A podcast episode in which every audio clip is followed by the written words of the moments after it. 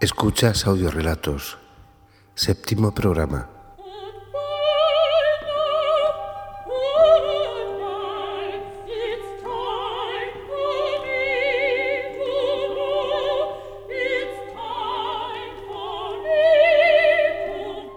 ¿A qué animal te gustaría parecerte?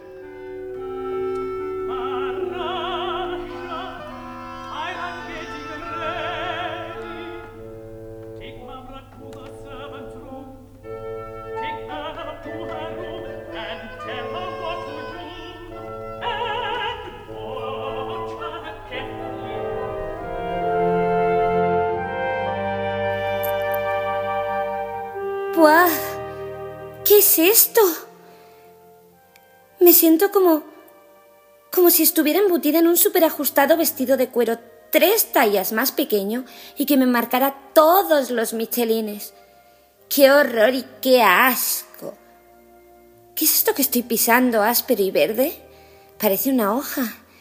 ¿Y qué coño hago yo sobre una hoja? Eso es imposible.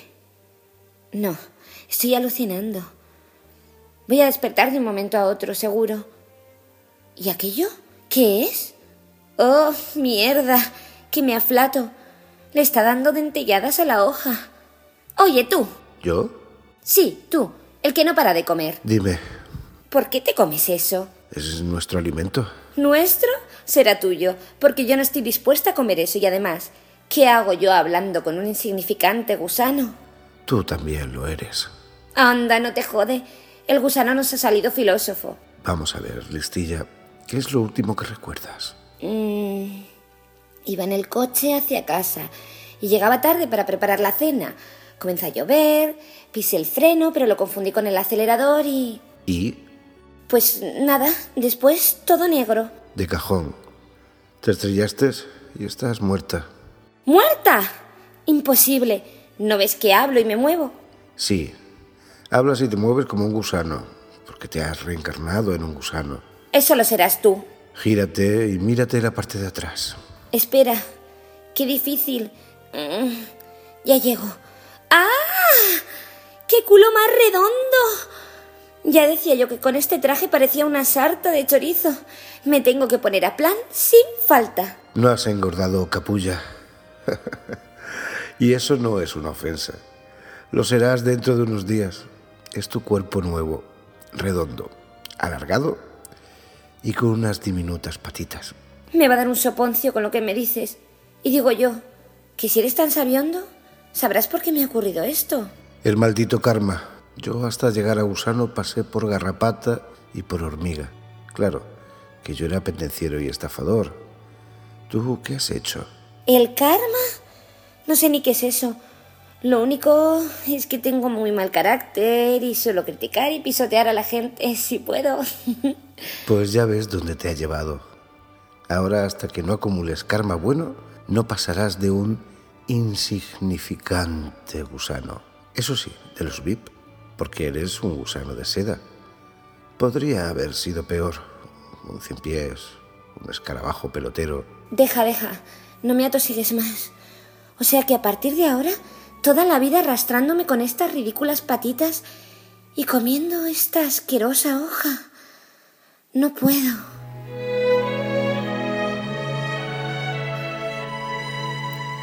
Antes de que terminara la frase, un niño gordo con cara de demonio se acercó a su compañero con la intención de despanzurrarlo entre los dedos. Pensó que debía hacer algo o se quedaría sin nadie con quien hablar. Dio un salto y fue a caer en el cuello del niño. Lo siguiente que sintió fue un enorme palmetazo y reparó en que se deshacía en una pegajosa sustancia y entonces, de nuevo, la oscuridad.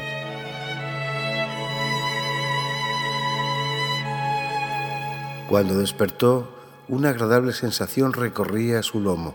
Miró hacia arriba y comprobó que una mujer le rascaba con mucho cariño y que luego le besaba su caliente morro. Le llamaba Poppy y le decía que era la mejor perra del mundo. Acababa de descubrir su nueva reencarnación. El salvar a aquel chinchoso gusano le había servido para llegar a aquella confortable casa, con una tierna cama y un comedero lleno de bolas, y lo mejor, alguien que la quería.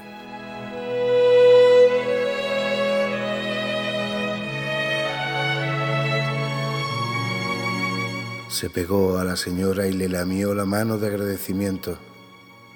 La mujer continuó leyendo mientras le rascaba y cuando el sueño le fue envolviendo en sus brazos, Poppy pensó que era lo mejor que le podía haber sucedido. Le encantaba ser perro en aquella casa.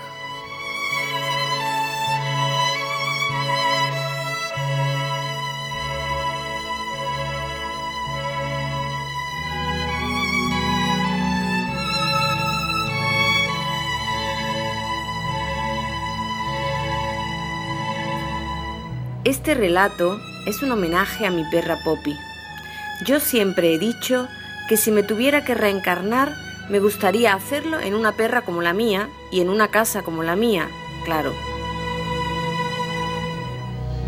La idea para este relato la he tomado de la novela Maldito Karma de David Safir, que os recomiendo si queréis pasar un buen rato. Soy María José Moreno y soy escritora.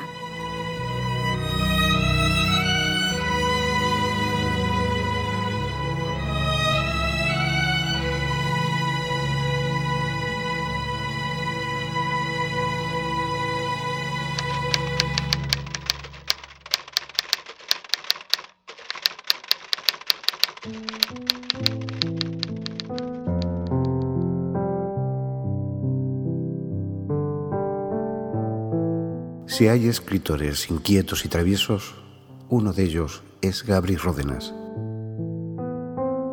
Siempre lucubrando gratamente, siempre intentando darle un giro a esto que se ha dado en llamar literatura. Gabri te ofrece la posibilidad de conseguir una camiseta muy especial, edición tremendamente limitada y hechas por él mismo. Si has leído su novela El búnker de Noé, sabrás quién es León Poicard. Si te gusta la obra de Gabriel y si no la conoces te la recomiendo, entra a su página como me convertí en un escritor millonario.com y descubre cómo conseguir esa exclusiva camiseta.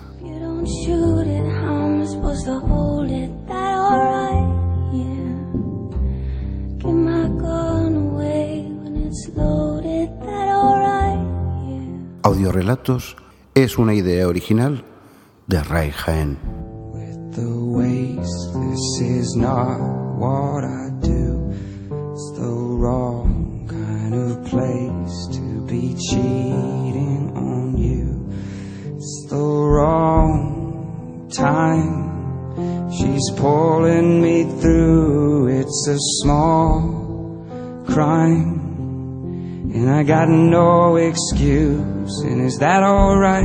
Yeah.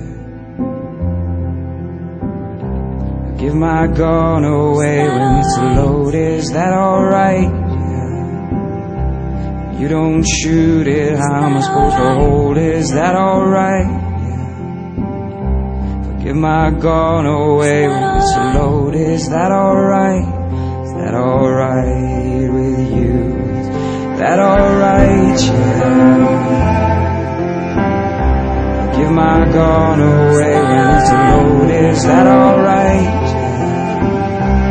You don't shoot it, how am I supposed to hold is that alright, yeah? Give my gun away when it's loaded, is that alright, is that alright with you, is that alright,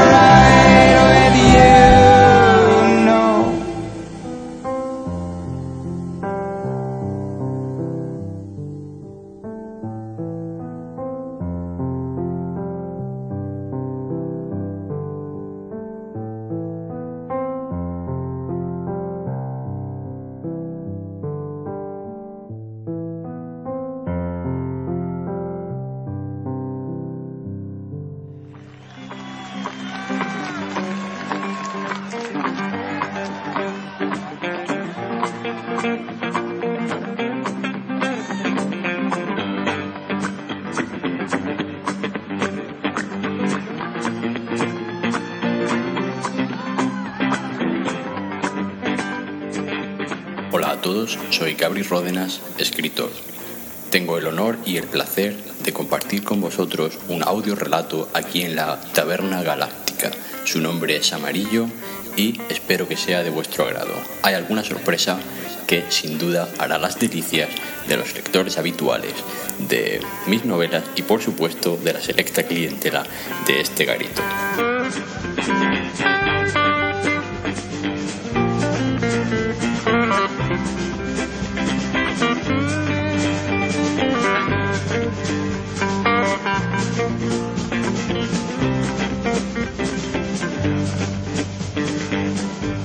After midnight, we're gonna let it all hang out.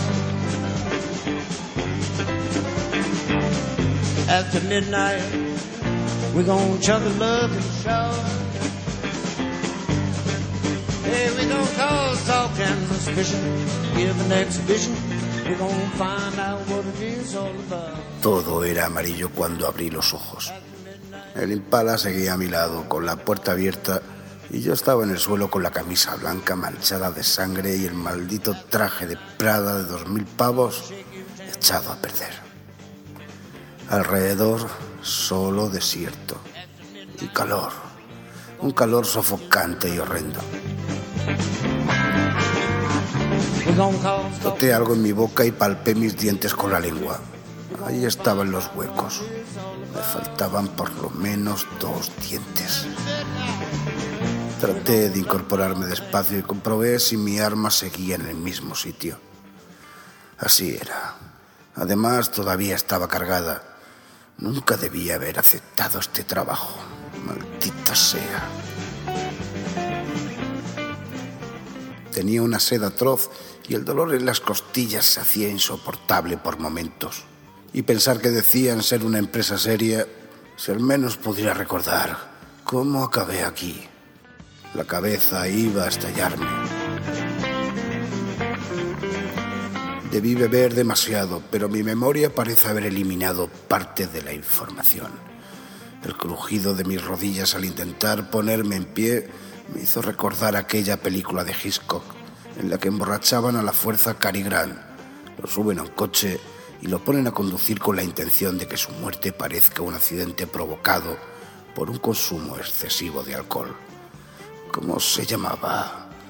Da igual, seguro que todo el mundo la recuerda. Estaba jodido. El coche había chocado contra una roca y tenía el capó levantado y humeante, una rueda pinchada y la mitad de la gasolina del depósito desparramada por la arena. Llevé la mano al bolsillo interior derecho de mi chaqueta con la esperanza de que mi móvil no se hubiera ido muy lejos la batería no se hubiese agotado, después de todo no tenía ni idea del tiempo que llevaba allí, y que la cobertura no me jugase otra mala pasada. Mierda, ni rastro de él. Me dispuse entonces a examinar el vehículo. Tal vez en la guantera o en el maletero hubiera algo, cualquier cosa que pudiera ayudarme. Un GPS, una botella de agua, quién sabe. Mientras registraba todos los compartimentos, hacía un esfuerzo por poner mi mente a trabajar. No podía estar cerca de donde solía operar, pues por allí no hay ningún desierto. El más cercano quedaba a hora y media. Indudablemente no habría podido llegar tan lejos en estado de embriaguez desde la ciudad. Luego me emborracharon cerca de allí, del desierto. Pero ¿dónde? ¿Qué había ido yo a hacer cerca de ese sitio? El golpe debió afectarme más de la cuenta. Extraje mi cartera del bolsillo interior izquierdo de mi chaqueta movido por un impulso automático. Mierda, ni rastro de agua. Sí, la cartera seguía allí y los datos de mi documento de identidad coincidían con los que yo tenía en la cabeza. Agente, número de identificación, Interpol. El reloj de mi muñeca señalaba las 12 del mediodía. Siempre he dicho que no hay que empezar a beber tan temprano. Pasé la mano por mi frente, totalmente llena de esa mezcla pegajosa de grasa, barro, sangre y sudor. Me quedaba claro, no podía permanecer allí. Si algo hemos aprendido los agentes de mi división es que siempre hay que actuar rápido cuando se cae en desgracia. De lo contrario, uno se acostumbra o muere. En circunstancias así, se impone actuar por instinto, como un animal. Me fijé en la posición del sol y tomé rumbo a lo que debía ser el suroeste. Si los cálculos no me fallaban, es decir, si me hallaba donde creía que estaba, la costa quedaría en esa dirección y la probabilidad de localizar vida civilizada aumentaría a medida que me aproximase a ella. Soy de la Interpol. Alguien me ofreció un trabajo. Después aparecí aquí. ¿Qué trabajo me ofrecieron y quién lo hizo? Soy agente de la Interpol y llevo un traje caro, aunque ahora esté hecho unos putos zorros. Normalmente mi trabajo consiste en perseguir delitos cibernéticos. Recibí una llamada una semana antes de este desagradable incidente. Un tipo con acento americano contactó conmigo. Se identificó como agente estadounidense. Se citó conmigo en un pequeño centro militar que, ahora lo recuerdo bien, no quedaba demasiado lejos de aquí. Era propiedad de nuestro gobierno que todos sabíamos que la mayor parte de las actividades que allí se realizaban tenían que ver con los yankees. Los tíos están en todo. El caso es que aquel señor me enseñó algunas fotos y me ofreció trabajar en colaboración con una pequeña división del servicio de inteligencia de su país. Una operación delicada y secreta, muy delicada y secreta. El plus económico que recibiría no estaba nada mal. Todo era oficial, aunque clasificado. Nada a lo que no estuviera acostumbrado. Dije que sí. Solo tenía que localizar a un periodista llamado León Poicar. El resto ya se encargarían ellos.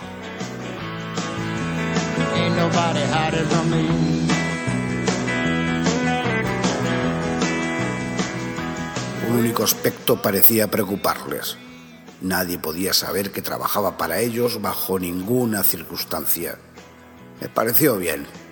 Me ofrecieron una copa que acepté más por cortesía que por cualquier otra razón.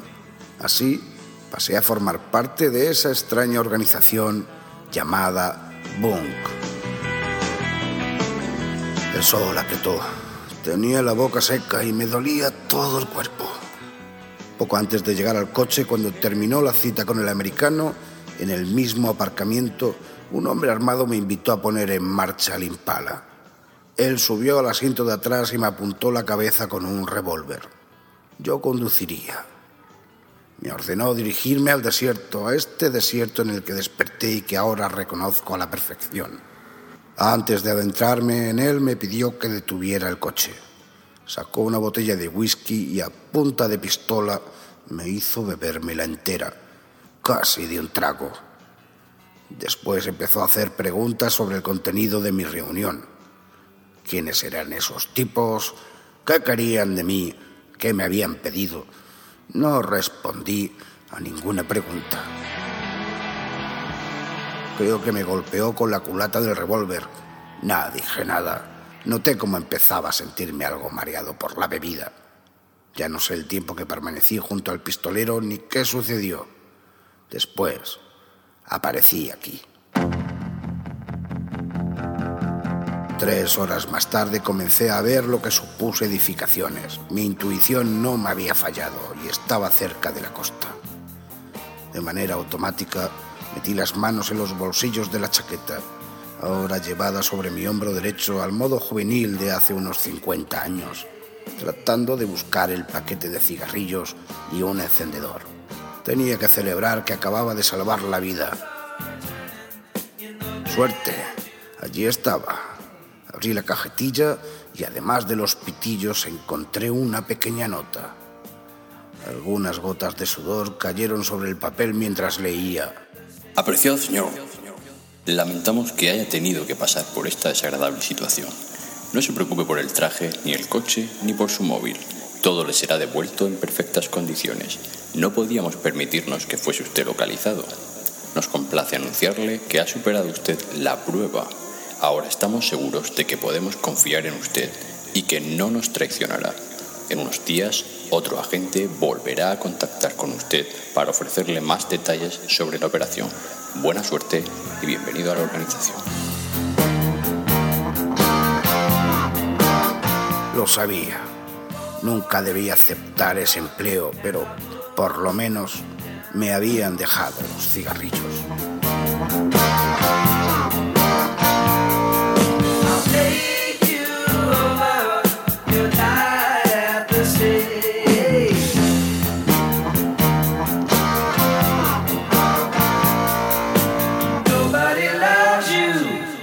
Like the way